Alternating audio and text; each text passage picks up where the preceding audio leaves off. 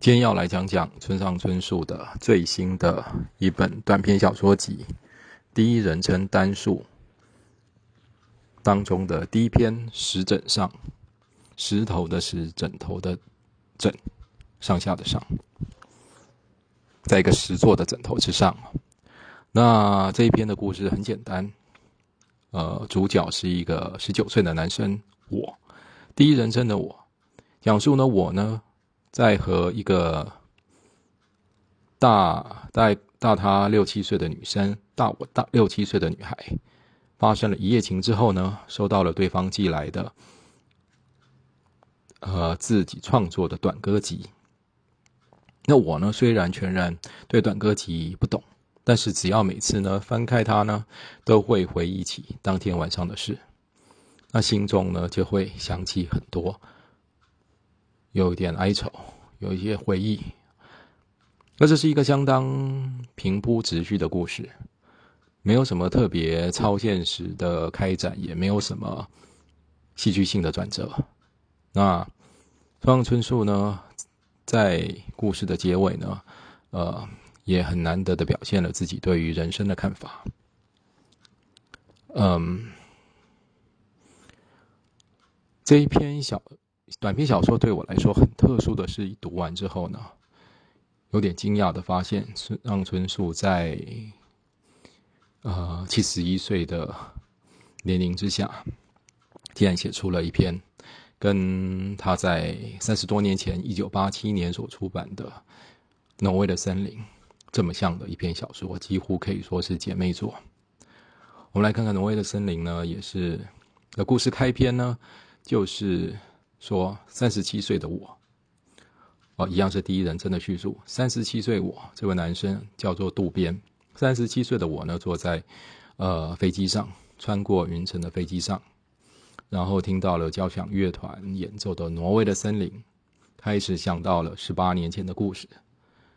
那整个《挪威的森林》呢，讲的就是十八年前的故事。那正好也是就是主角十九岁的故事。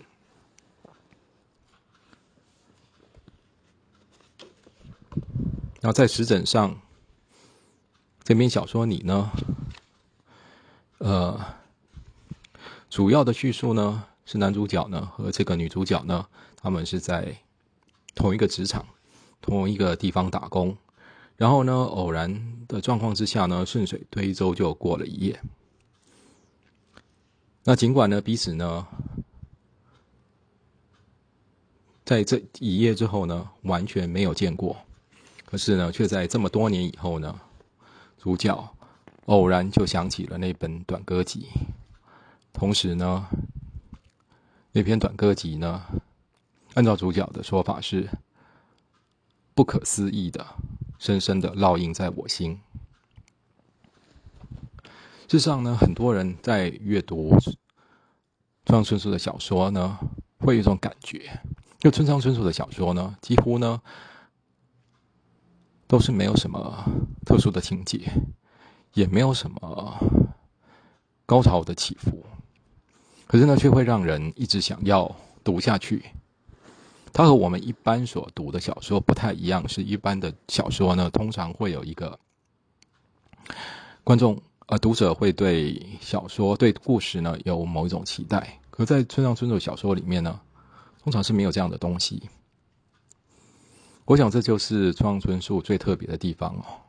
可以这样子说，一一般的小作家呢，呃，是利用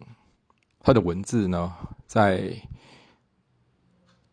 故事里面呢，透过对于角色的塑造，透过对于情节的铺排，来构筑一个作者想要表达的世界。可是村上春树不一样的是，村上春树的文字本身就是一个不一样的世界。事实上，村上春树的许多小说呢，呃，除了《挪威的森林》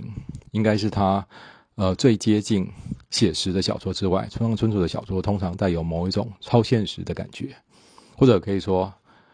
甚至他经常会提到的一些动物性的。呃，人设，比方说杨楠啦，啊，猴子啦，其实村上春的小说，呃，总是会有一种很特殊的童话感。那其实，在《挪威的森林》这篇小说里面呢，依然呢有一种挥之不去的童话感。比方说，呃，他和渡边和女主角直子最常相处的地方，也就是直子后来所住进去的一个精神疗养院。按照村上春树在《挪威的森林》里面叙述，他就是在一个要在一个森林里面，同时呢有很大一片的草原。事实上，这就是童话故事里面主角经常、最常出现的地方。那除了呃故事弥漫着一种童话感之外呢，我觉得对读者来讲，其实读村上春树的小说，另外一个特殊的能够让你一直读下去的理由，就是村上春树的小说会有一种非常特殊而且是莫名的一种疗愈感。也就是说，在读的时候呢，观呃读者在进入到书中的世界，会莫名其妙的，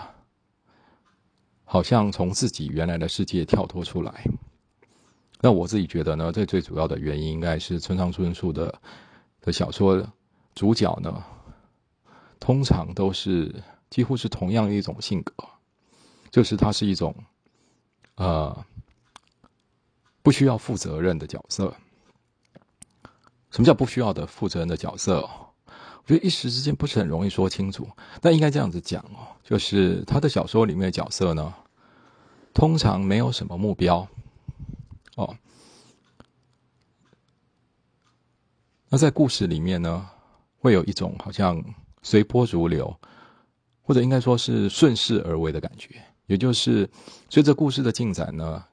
当他遇到了女主角，哦，或者是啊遇到女主角。那这个女主角可能是，比方说在石枕上打工遇到个女主角，然后他甚至对对方不熟，然后就那因为对方呢喜欢他，他们两个就很自然的发生了关系，这就是一种顺势而为。那甚至呢，这个女主角，呃，他们两个在发生关系的时候呢，这个女主角甚至还讲明了心里想的就是另外一个男人。那男主角也觉得无所谓。然后呢，在之后呢，女主角寄来了她自行创作的一本短歌集。书上呃，上面除了女主角的名字之外，也没特别写上寄信人是谁，也没有特别写上是从哪里寄来的。事实上，也就是说，这是一本不知从哪里来的短歌集。那主角男主角也就。很自然的接受了，打开了阅读了，那就是像这样子的一种不需要负责任的人物啊，其实很容易牵动着观众呃读者一直往前阅读下去，因为读者并不需要，读者不会有一种在其他的作品里面会有的一种呃紧张感也好，悬疑感也好。或者一种期待感也好，其实是完全没有的。读者其实可以完全放空的来读村上春树的小说。那在这里呢，大家呃可能会觉得很奇怪哦，呃，所谓的没有呃不需要负责任的角色，真的有这么特殊吗？我这样讲好了，比方说我们讲呃我们最熟悉的戏剧，喜剧好了。因为一般的戏剧，我想主角多半是要负一些责任。好，就算是喜剧，呃，比方说我们大家都知道，比方周星驰的《厨神》，非常轻松的喜剧。可是，在这个戏里面，厨神很明显的就是必须要负一个责任。哦，这个责任就是他想要壮大自己，让自己的在厨艺上的厨艺精进，所以他后来他跑到少林寺去学习。所以，即使在喜剧里面，我们创造的还是一个我们比较经，我们最常看到还是需要负责任的角色。这里插出去讲一个题外话，就是我想到呃，法国的名导演楚父在拍摄他很有名的一部电影叫《地下铁》的时候，他当时找了呃法国的女演员凯撒琳·丹尼芙来跟他合作。那时他就讲了，他说他想要替。凯撒琳·丹尼芙写一个需要负责任的角色。我想就是这样，因为丹尼弗之前也呃演了许非常多的角色，不管是人妻也好，啊，不管是呃其他人的第三者也好，可是这些角色通常呢不需要负什么责任，只要在大环境里面顺势而为。那关于凯瑟琳·丹尼弗以及楚夫，以后有机会可以说的更多。那回到村上春树，也正是因为这样子呢，所以村上春树的小说会有一种，呃，让观众呃让读者产生一种淡淡的一种疗愈感哦，因为你不晓得故事要去向何方，但是通常呢，不知道故事要去向何方的故事，通常会让读者有一种沉闷的感觉，但村上春树的小说不会。那主要原因就是像我刚才所提到的，因为村上春树的文字本身就已经构筑一个特殊的世界，而且这个世界是你在其他的其他作者、其他作家的呃小说里面完全找不到的世界。我想，就是因为这一份非常特殊的书写的能力，它一方面可以构筑出一个呃很特殊的世界，另一方面呢，呃。小说的主角呢，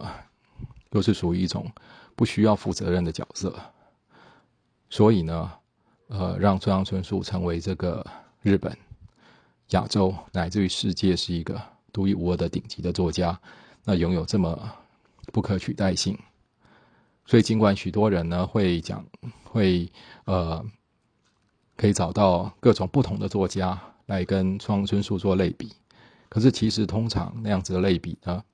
我个人觉得，他其实都是在从故事性哦，或从写作的内容来做类比。但实际上，我认为村上春树真正吸引人，以及村上春树真正突出于其他作家，呃，会会在三四十年来一直都站在呃受欢迎的程度，一直都在顶峰。主要的原因就是他有这个几乎可以说是。目前世界文坛独一无二的能力，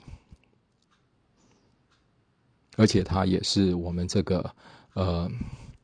越来越现代化，然后越来越忙碌，那人跟人之间越来越疏离的呃这个社会里面，呃这个社会里的读者所所需要的。过不管怎么样，呃，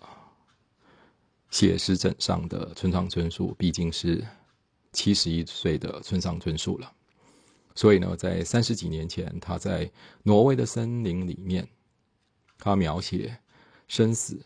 他是这样子说的：他说生，啊，他说死不是生的对立面，生的死就包含在生里面，哦，生和死是同时存在的。听起来似乎是一种很犀利、很透彻的看法。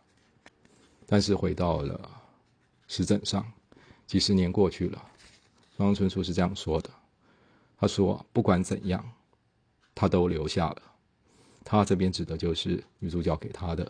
女主角写下的这一本短歌集。他说，但是不管怎样，他都留下了。其他的言语和思绪皆化为飞尘，消失无踪。也就是说，不管怎样，当……其他的东西都消失的时候，你曾经做过的一切，还是会留在那里。听起来是一种很老派的的结论啊。不过，也许就像这本书的书腰上面是这样写的：“当世界不断变迁，唯有故事留住刹那光景。”用了这两句话来介绍庄春树的这本新的短篇集。当世界不断变迁，唯有故事留住刹那光景。很老派，不过也很实在，不是吗？以后有机会再来多说说村上春树。